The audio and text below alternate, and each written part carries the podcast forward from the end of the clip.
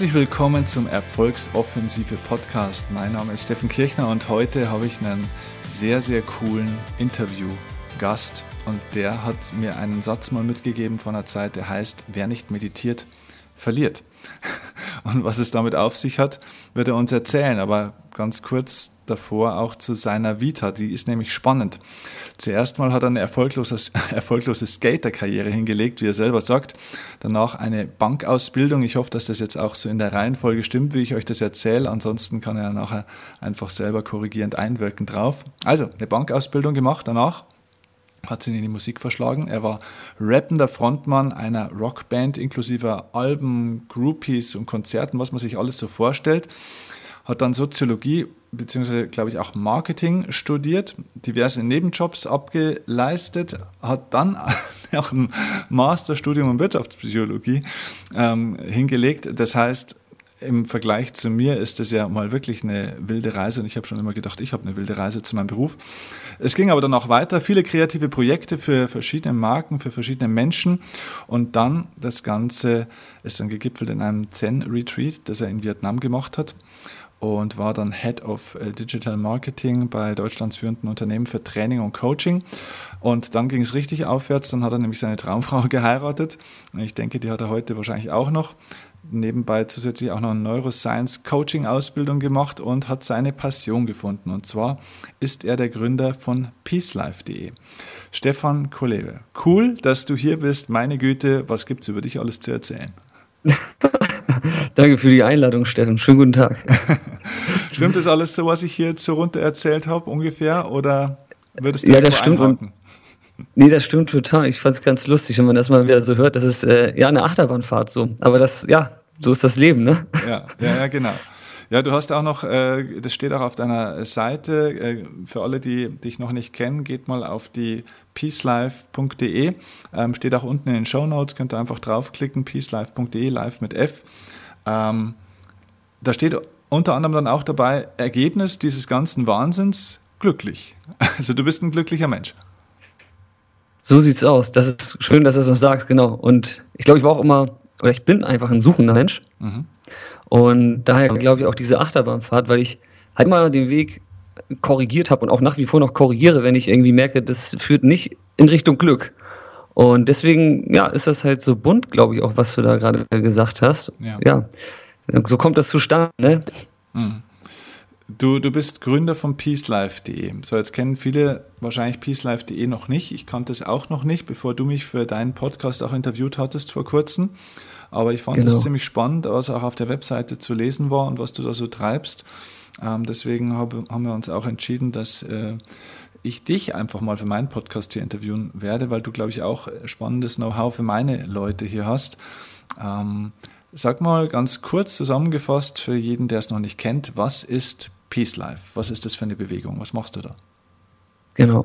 Erstmal nochmal vielen Dank, dass du dabei warst, weil genau um solche Leute geht es, wie dich auch. Ich habe, also Peace Life, das Herzstück von Peace Life ist in der Tat die Talkshow, wo ich mit verschiedensten inspirierenden Persönlichkeiten äh, spreche. Immer darüber eigentlich, wie sie ihr persönliches, erfülltes Leben führen. Denn Peace Life ist für mich eine Mission, und zwar die Mission eines modernen, erfüllten Lebens, die ich eigentlich aus meiner eigenen Entwicklung irgendwie rausgeboren habe, weil ich halt immer gesucht habe, wie ich schon gesagt habe, wie, wie ist es möglich, in, in diesem modernen Leben irgendwie auch erfüllt zu sein, erfüllt zu leben. Mhm. Und genau, dadurch kam dann peacelife.de zustande. Ich habe, du findest auf peacelife.de eigentlich die Talkshow, wie schon gesagt, du findest aber auch Artikel, die ich schreibe. Mhm. Das, ne, das ist immer das, manchmal gibt es halt äh, Artikel, die sich aus dem Talk nähern und manchmal einfach aus eigenen Erfahrungen.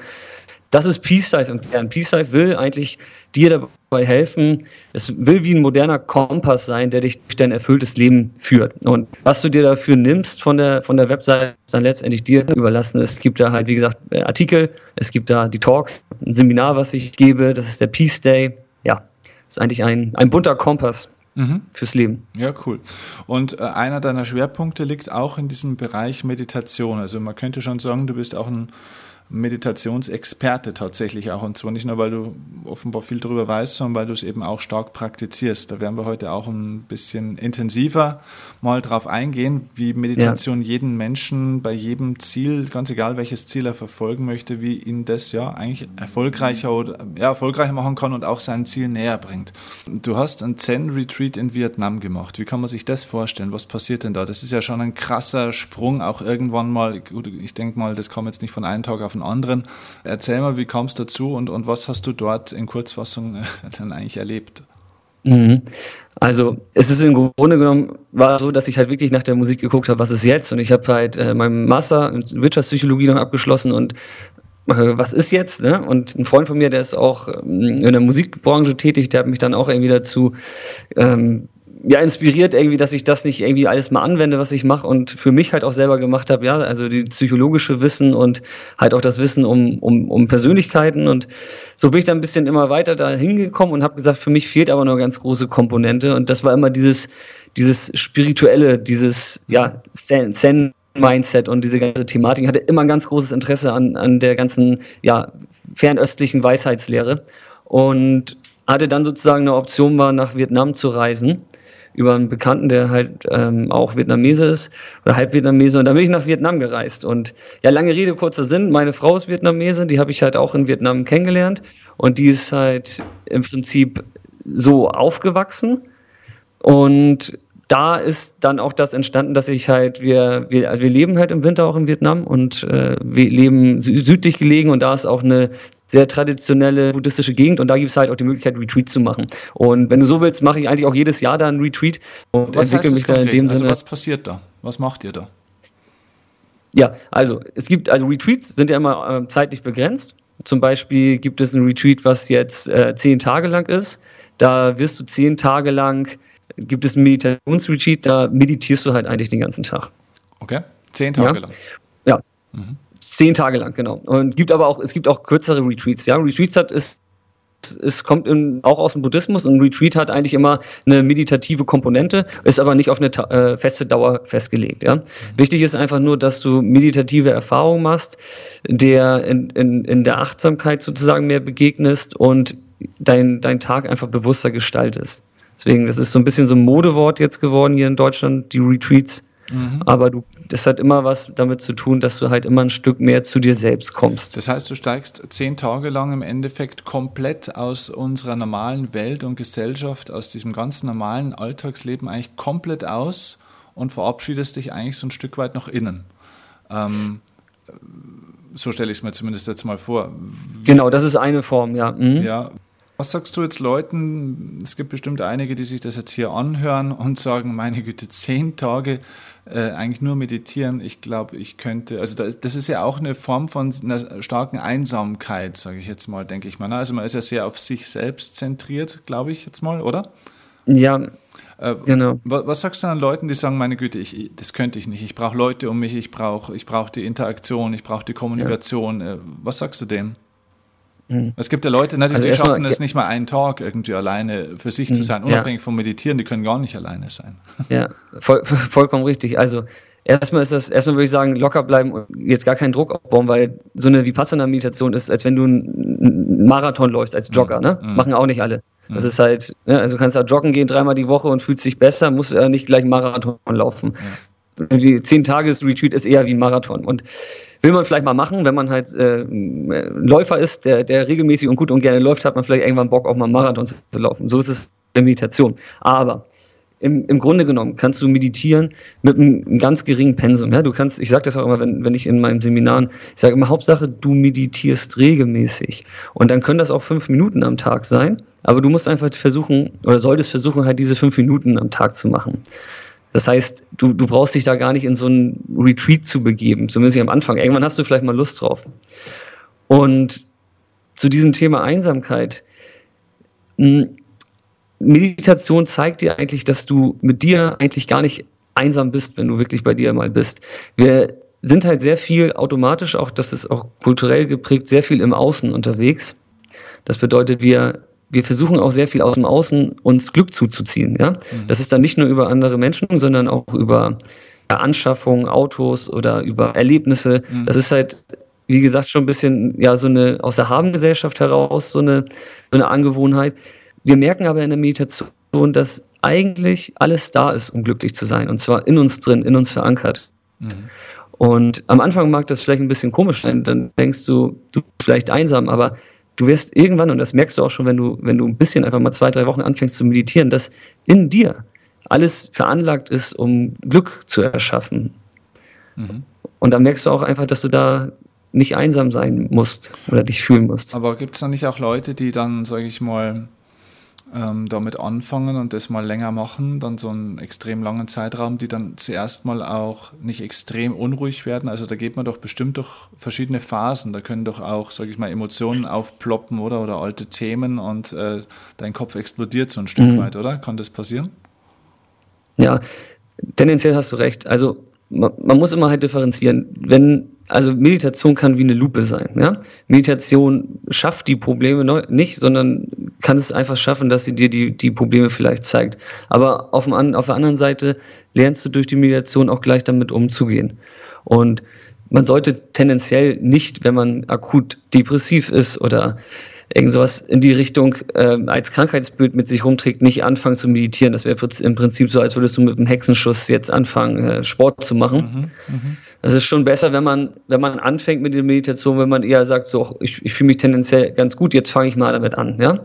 Also so gesagt, nicht krank anfangen mit Sport, also auch nicht mit einer geistigen Krankheit anfangen zu meditieren. Ja. Mhm. Und dann, dann, dann ist Mediti Meditation eigentlich grundlegend, und das ist wichtig zu verstehen, heilsam.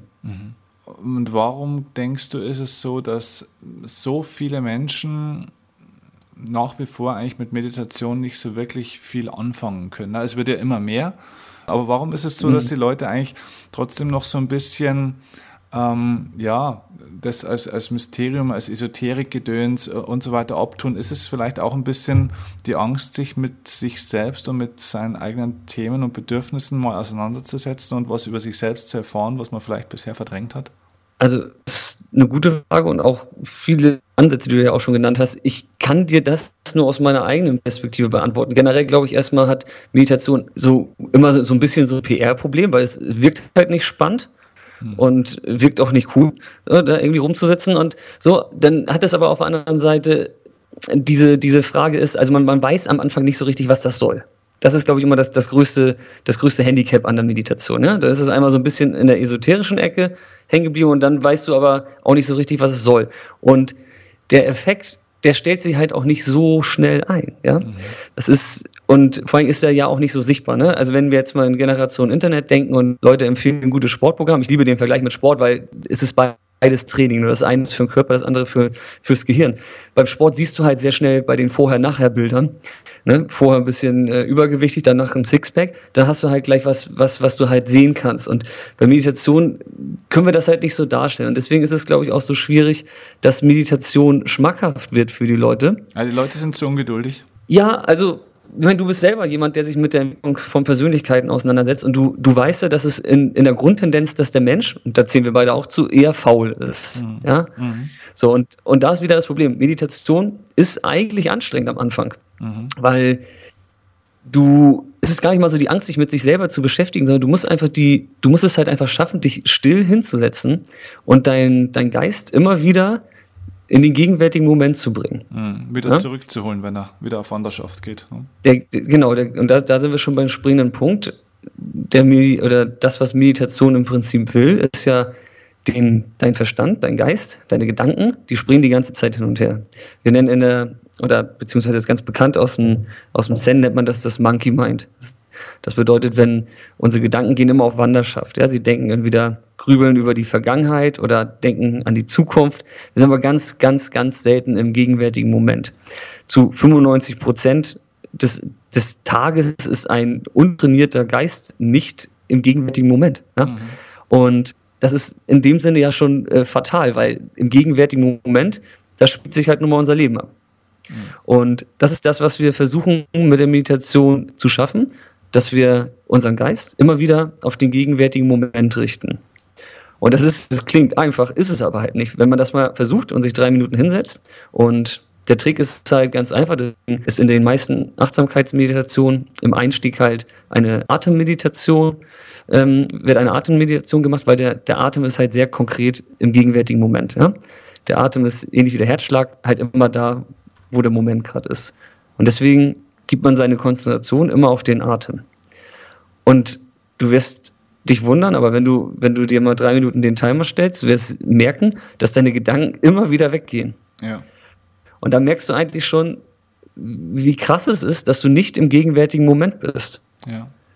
Genau. Das ist eigentlich die, der, der Dreh- und Angelpunkt der Meditation, dass man das halt hinbekommt, dass man im gegenwärtigen Moment mhm. landet. Ja, äh, ich werde dich nachher eh noch fragen, ähm, wie man am besten damit anfängt, um das zu lernen und was die Leute, auch die Hörer jetzt hier, ähm, mal wirklich tun können, auch praktisch, ähm, um das jeden Tag ein bisschen zu üben. Ähm, da komme ich nachher nochmal drauf. Aber ich ja. gehe zuerst mal auch ein bisschen nochmal auf deine, auf deine Kernaussage. Du hast zu mir, äh, du hast mir geschrieben, diesen Satz, wer nicht meditiert, verliert. Was, was meinst du damit? Warum, warum verliert man als Mensch, wenn man eigentlich nicht meditiert? Genau, ich habe jetzt schon ein bisschen was vorweggenommen und zwar, wenn man ganz oben anfängt, es ist im Prinzip wirklich das, was ich gerade schon gesagt habe. Das ist der gegenwärtige Moment, den wir verlieren. Mhm. Weil wir wissen alle, und das ist halt auch logisch, es gibt halt eine Vergangenheit und es gibt eine Zukunft und beides ist nicht mehr existent. Ja? Ich erkläre das immer am liebsten in, in meinen Seminaren wie so ein Dominospiel. Du hast halt, wo diese Dominosteine, die du anstößt, die kippen alle drei nach oben. Ja? Mhm. Das ist immer so, wenn du dir so ein Spiel anguckst, du guckst ja nicht mehr auf die Steine, die umgefallen sind. Und du guckst eigentlich auch nicht auf die Steine, die noch stehen, sondern du, du folgst ja immer dem umkippenden Stein, weil das ist spannend. Ja? Mhm. Das machst du beim Spiel. Das machen wir beim Leben aber nicht. Das ist ein cooler Vergleich. Mhm. Wir, ja, weil der so schön greifbar ist. Und wir im Leben machen wir es, machen wir nicht, wir gucken nicht dahin, wo es gerade umkippt, wo es ist, sondern wir gucken immer andauernd irgendwie in die Vergangenheit oder in die Zukunft. Und das, das ist das, wenn ich sage, wenn ich meditiert, verliert, weil, das ist ganz wichtig zu verstehen. Unser Leben entscheidet sich immer im gegenwärtigen Moment, weil da ist das Leben ja nun mal, da findet es statt. Das bedeutet, wir haben Umkehrschluss, wenn wir mit unseren Gedanken am Tag zu 95 Prozent in der Vergangenheit oder in der Zukunft sind, dann sind wir eigentlich nie da, wo das Leben stattfindet. Mhm. Also verpassen wir ja ganz hart gesagt das Leben. Ja. Merken, merken es in dem Sinne aber nicht. Das heißt, wir verlieren auch die ganzen Erlebnisse, die eigentlich die ganze Zeit stattfinden, die ganzen Gefühle, die ganze, eigentlich die ganze Lebensqualität wird eigentlich, äh, ist zwar eigentlich vorhanden, aber wird nicht mehr wahrgenommen ja. praktisch. Ne? Das ist schön, dass du das sagst, weil das ist, das wäre sozusagen meine zweite, wenn ich sage, man verliert, du verlierst dein Glück, ja. Du verlierst genau das, wo, wofür du eigentlich die ganze Zeit kämpfst. Mhm. Sei, es, sei es, du hast einen, deinen Traumpartner gefunden, ne, du hast, hast deine Traum, Traum, Traumfrau gefunden, willst mit ihr schöne Momente verbringen. Aber was bringen dir die schönen Momente mit ihr, wenn du mit ihr im Auto über eine Landstraße fährst, aber du denkst darüber nach, was du gestern gegessen hast? Oder denkst darüber nach, was du morgen wieder für einen Termin hast? Dann bist du mit deinem Traumpartner, den du dir gewünscht hast, dein Leben lang zusammen im Auto, aber bist ja eigentlich gar nicht da. Mhm. Und das können wir jetzt auf sämtliche Situationen des Lebens irgendwie bringen, ne? sei es irgendwie, wenn du abends beim, hm, weiß nicht, beim Fußballspielen mit einem Bierchen sitzt mit einem Freund, also du kannst das ja mit in, in allen Sachen machen. Es geht einfach darum, dass wenn du nicht da bist, wo dein Leben stattfindet, ja, dann verpasst es halt. Ja, es ist super, wie du das erklärst. Ähm, ist ja auch spannend, dass wir eigentlich ja ständig äh, unsere Zeit oder unserem Leben äh, damit zubringen, äh, unser Glück oder unser Leben so zu planen, in der Zukunft, für die Zukunft zu planen, dass wir in der Zukunft dann auch glücklich sein können. Bloß diese, dieser Mindset, diese, diese, diese Art von Lifestyle, sage ich jetzt mal, mhm. ähm, führt ja dazu, dass du, wenn du, sage ich mal, dein Leben planst, okay, was will ich in einem oder in zwei Jahren haben, um dort glücklich zu sein, dass du in ein oder zwei Jahren zwar vielleicht an der Stelle bist, ja, aber in deinem Kopf ja wieder zwei Jahre oder fünf genau. Jahre weiter vorne bist und es eigentlich nie erlebst, was du immer geplant hast genau das ist das Punkt. Äh, das ist genau der springende Punkt. Es ist auch nicht einfach, weil ich bin ja auch ein Freund davon, dass man sich Ziele definiert. Mhm. Und die, ne, das ist ganz klar, dass da kommen ganz oft Fragen, ja, aber man muss doch auch irgendwie seine Zukunft planen und auch, ich sage immer so, ja, wir können aus der Vergangenheit und müssen aus der Vergangenheit auch lernen. Wir müssen reflektieren, damit wir halt uns auch anpassen können. Sonst ist Lernen ja gar nicht möglich. Und wir brauchen auch Ziele im Leben, dass die ja wie ein Leuchtturm oder ein Magnet fungieren, damit wir auch wissen, welche Richtung wir anstreben. Die Frage ist halt nur, in welcher Bewusstheit denkst du über deine Vergangenheit oder über deine Zukunft nach? Und das ist eigentlich der springende Punkt, weil das, was ich kritisiere und an, an, anspreche eigentlich, ist, dass es nicht bewusst passiert, was du machst, ja. Du bist dir nicht bewusst, dass du mit dem Kopf in der Vergangenheit oder in der Zukunft hängst. So, mhm. wenn du dir aber jetzt bewusst sagst, pass auf, ich plane jetzt mal meine Zukunft. Nächstes Jahr will ich das und das machen und denk darüber nach und baue eine Vision auf, dann bist du dir dessen völlig bewusst und das ist ja auch völlig legitim. So muss man ja auch irgendwie vorgehen. Es geht einfach immer nur um den Grad der Bewusstheit und wir laufen einfach auf Autopilot. Mhm. Und solange wir auf Autopilot laufen, merken wir halt nicht, was passiert, während es passiert. Und das ist sozusagen der springende Punkt, wo man, wo man hinkommen möchte. Wenn man in, im gegenwärtigen Moment ankommt, dann merkt man halt, was passiert, während es passiert. Mhm. Ja, ich erkläre das ja in, in, meinen Seminaren oder auch in meinem Buch Tod motiviert habe ich das beschrieben. Es ist halt alles im Leben, und das ist eine ganz gute Übertragung aus dem Sport. Es ist im Leben wie auch im Sport ja. alles eine Frage von Timing. Es ist die Frage des richtigen Timings mhm. und ja, Ziele sich zu setzen, äh, Ziele zu planen, generell das Leben zu planen, äh, das ist alles wichtig, aber es ist die Frage des richtigen Timings. Das heißt, ich glaube, ich muss mir einfach einen bestimmten Zeitpunkt dafür setzen da das machen und dann aber eben von dieser Zielorientierung in die Aktionsorientierung, so nenne ich das, wieder kommen. Das heißt, die mhm. Aktionsorientierung ist ja im Sport eben genau das, dass du eben nicht mehr drüber nachdenkst, wie soll äh, das Spiel ausgehen, wo stehe ich dann in meiner Weltrangliste oder gegen wen spiele ich dann als nächstes, sondern dass du dann das Ziel einmal, du hast die, die Straße praktisch einmal definiert, die Reise definiert. Mhm und dann gehst du in die Aktionsorientierung, also in die momentane, jetzige Aktion. Und genau da entsteht ja dieser Flow-Zustand auch im Sport. Der kann nur genau. entstehen, mhm. wenn du praktisch das Ziel loslässt Du hast es einmal definiert. Mhm. Und das ist ja der Punkt, warum viele Menschen aus meiner Sicht, das wäre jetzt mal spannend, was du dazu sagst, ich glaube, dass viele Menschen nie in den gegenwärtigen Moment auch teilweise kommen, weil ihnen das Vertrauen ins Leben fehlt, weil sie ihr Leben nie wirklich richtig geplant haben und somit immer das Gefühl haben, dass sie auch nach vorne schauen müssten, weil sie gar nicht wissen, äh, wo sie hinter der nächsten Kurve äh, dann stehen. Das ist vollkommen richtig. Angst Angst ist die, der, der größte, die größte Blockade, um, um wirklich loslassen zu können und da anzukommen, wo wir hingehören, im gegenwärtigen Moment. Ja, das ist richtig.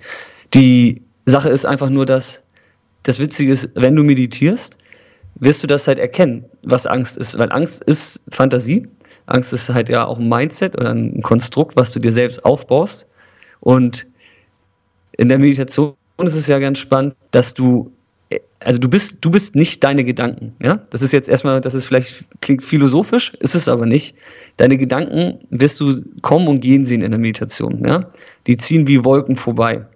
Und das sind wir halt ja nicht gewohnt, das zu beobachten, sondern die Gedanken kommen und gehen einfach und machen mit uns Dinge. Aber das ist ja das, was du bei der Meditation lernst. Du lernst einfach einen Schritt zurückzutreten und dann zu sehen, was da passiert.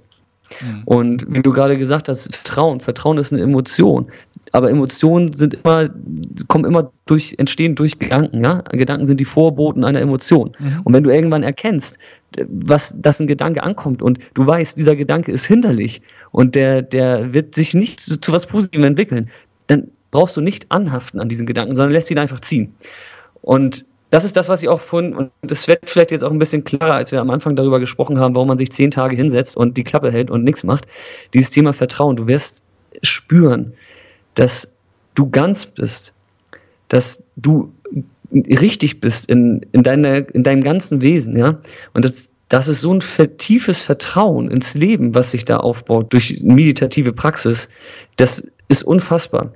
Also, ich war früher ein ängstlicher Junge, das weiß ich noch, ne? Also ein Beispiel, ich war so, so ängstlich, dass ich, was ich, als ich so acht war, hatte ich ein neues Fahrrad bekommen und damit bin ich zur Schule gefahren und ich habe in der Pause hatte ich das halt, ich habe es extra beim Lehrerzimmer äh, immer angeschlossen und ich stand die ganze Zeit beim Fahrrad, weil ich Angst hatte, das wird geklaut. Ne?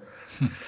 So war ich drauf. Ähm, ich weiß aber, warum ich so drauf war, weil ich einfach auch auf der anderen Seite sehr viel Fantasie habe. Mhm. Und Fantasie ist immer das, was, daraus kann man halt auch ganz gut Angst bauen. Und das, das habe ich halt auch durch die Meditationspraxis irgendwann erfahren, dass, dass halt das auch nicht bauen muss, diese Angst, ja. Das heißt, wir sind da völlig frei, das zu konstruieren. Nur uns ist es nicht bewusst, dass wir da frei sind. Das heißt, Angst ist nicht einfach da, sondern Angst macht man. Das wird gemacht, genauso wie jedes andere Gefühl auch. Es ist ein aktiver Prozess natürlich. Ne? Genau. Außer genau, jetzt gehen wir mal von, bei Krankheiten, bei Krankheitsbildern und so weiter. Ne? Das ist vielleicht noch ein bisschen eine andere Thematik, aber die meisten Ängste, vor allem die Alltagsängste, die Menschen haben, sind bewusste oder teilweise auch unbewusste Kreation, aber es ist eine Kreation. Das ist, es ist definitiv eine Kreation und die ist auch in den meisten Fällen unbewusst, weil wir nicht bewusst sind, weil Bewusstheit muss man trainieren. Mhm. Das ist ja das Thema, warum wir, aber definitiv, ja, Ängste sind sind herbeigeführt, genau. Die sind ja nicht da. Das heißt, die sind, die sind, die gehören nicht zu dir. Ja, ja. Das heißt, in der Meditation kann ich ganz vereinfacht gesagt eigentlich, wenn ich sie dann auch mal beherrsche und ein bisschen geübt habe, kann ich eigentlich lernen, aufzuhören, mich mit meinen Gedanken, die ja überwiegend Urteile sind, ne?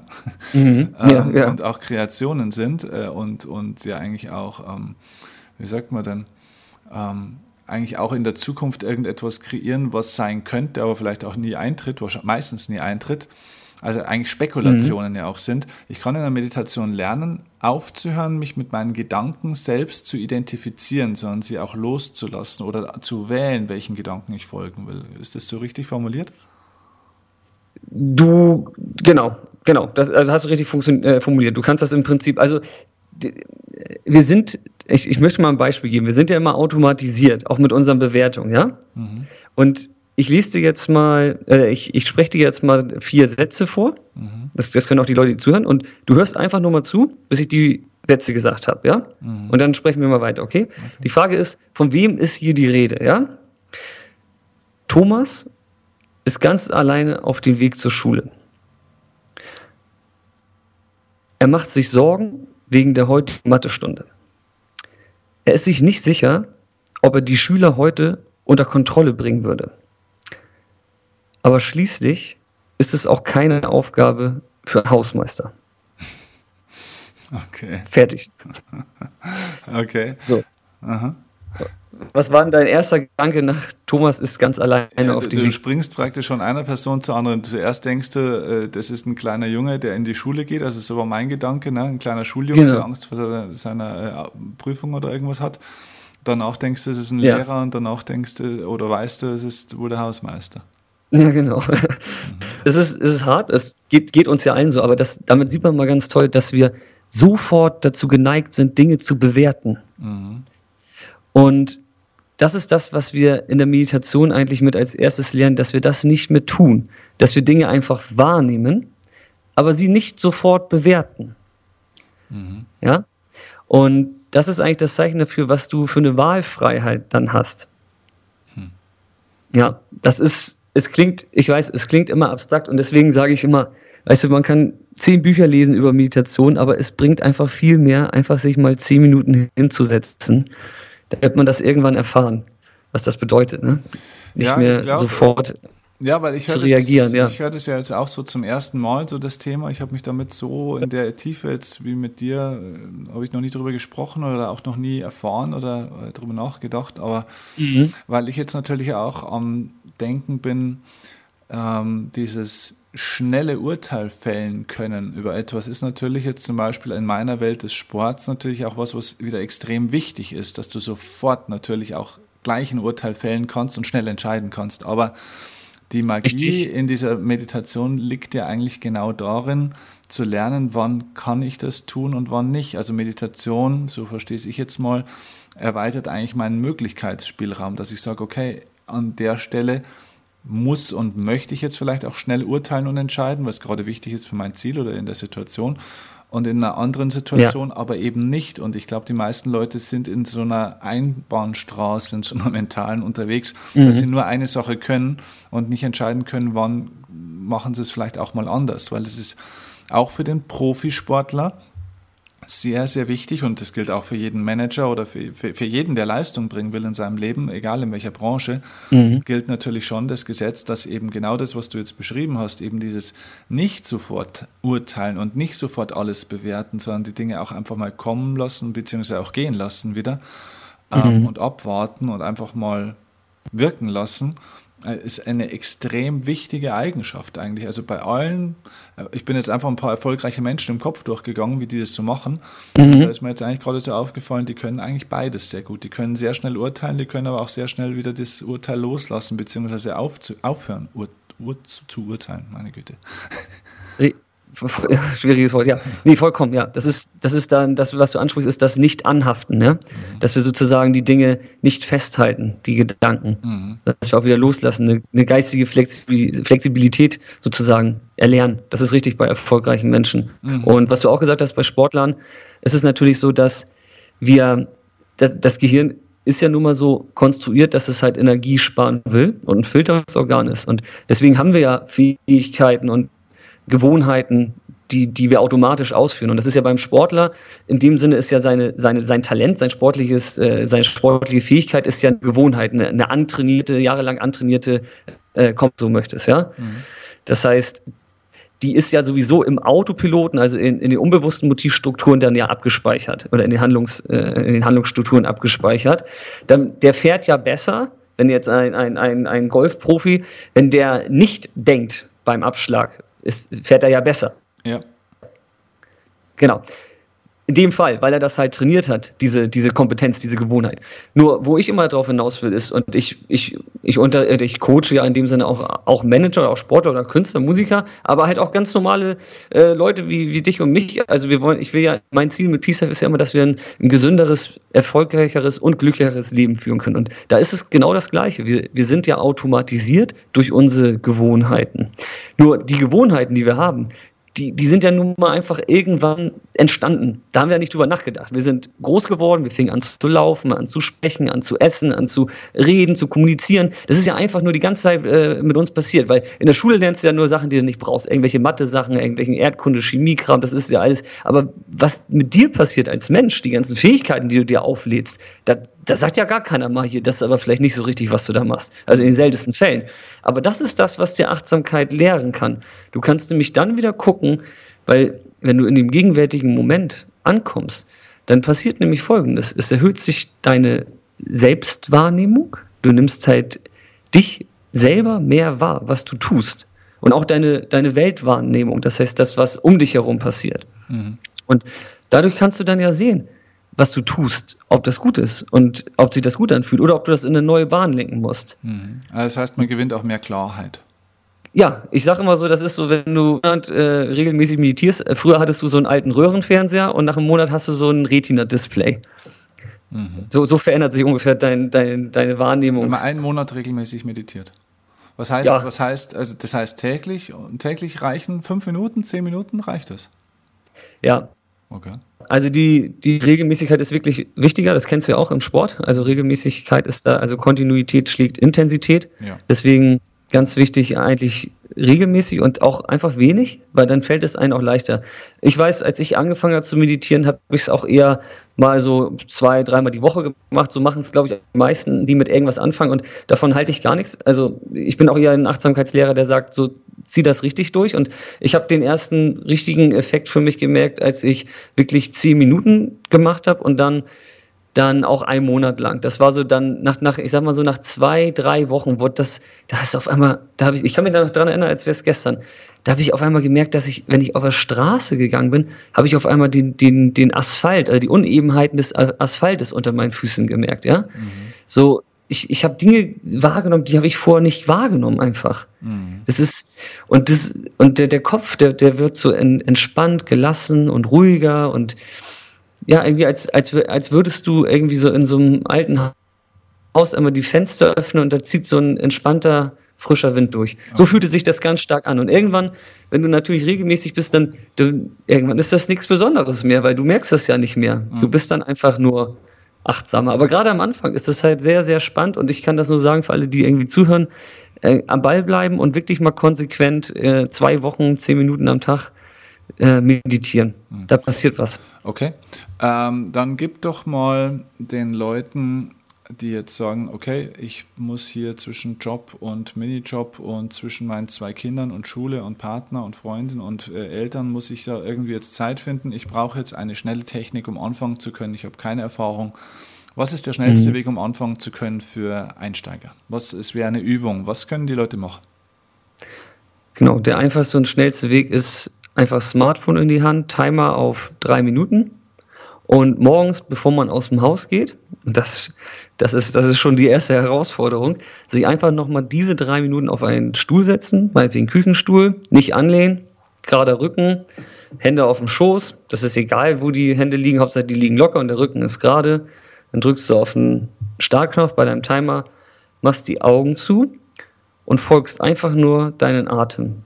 Atmest mit dem Bauch ein und aus und folgst einfach deinen Atem bis der Timer zu Ende ist.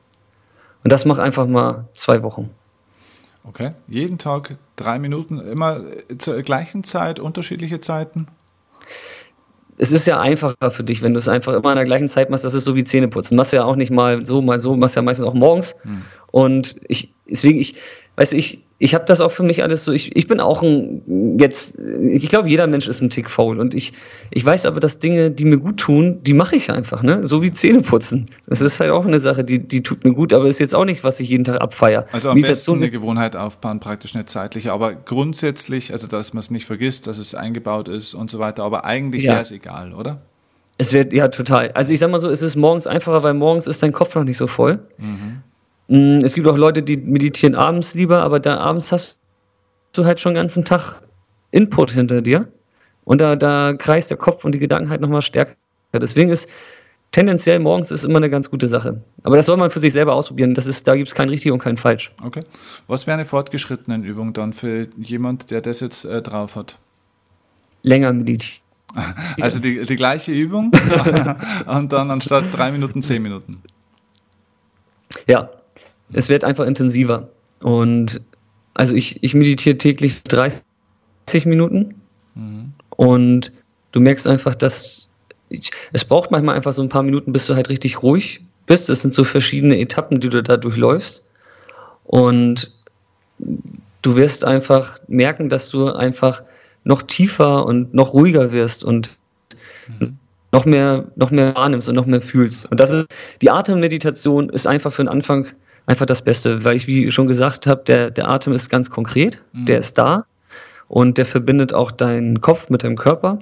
Das ist ganz wichtig, mhm. weil tendenziell sind wir sehr viel im Kopf und im Kopf passiert auch viel Stress, aber einfach mal mehr in den Körper wieder hineinfühlen, ist eine ganz gute Sache und da hilft dir der Atem einfach extrem bei. Okay, also einfach nur auf den Atem konzentrieren, nichts visualisieren oder irgend so ein Zeug, weil das würde dich ja eigentlich schon wieder ablenken von dem Ganzen. Na, das ist ja das, was die Leute immer nicht verstehen dass die genau. Leute immer sagen, na, also diese ganzen Visualisierungstechniken, die es gibt und so weiter, diese ganze Vorstellungskraft, ist ja alles gut und schön, aber mhm. es ist eben keine Meditation, es ist eine, einfach eine komplett andere Technik, weil die Visualisierung ja ganz bewusst wieder die Aufmerksamkeit wieder und die Gedanken ja wieder auf einen bestimmten kreativen Prozess lenkt.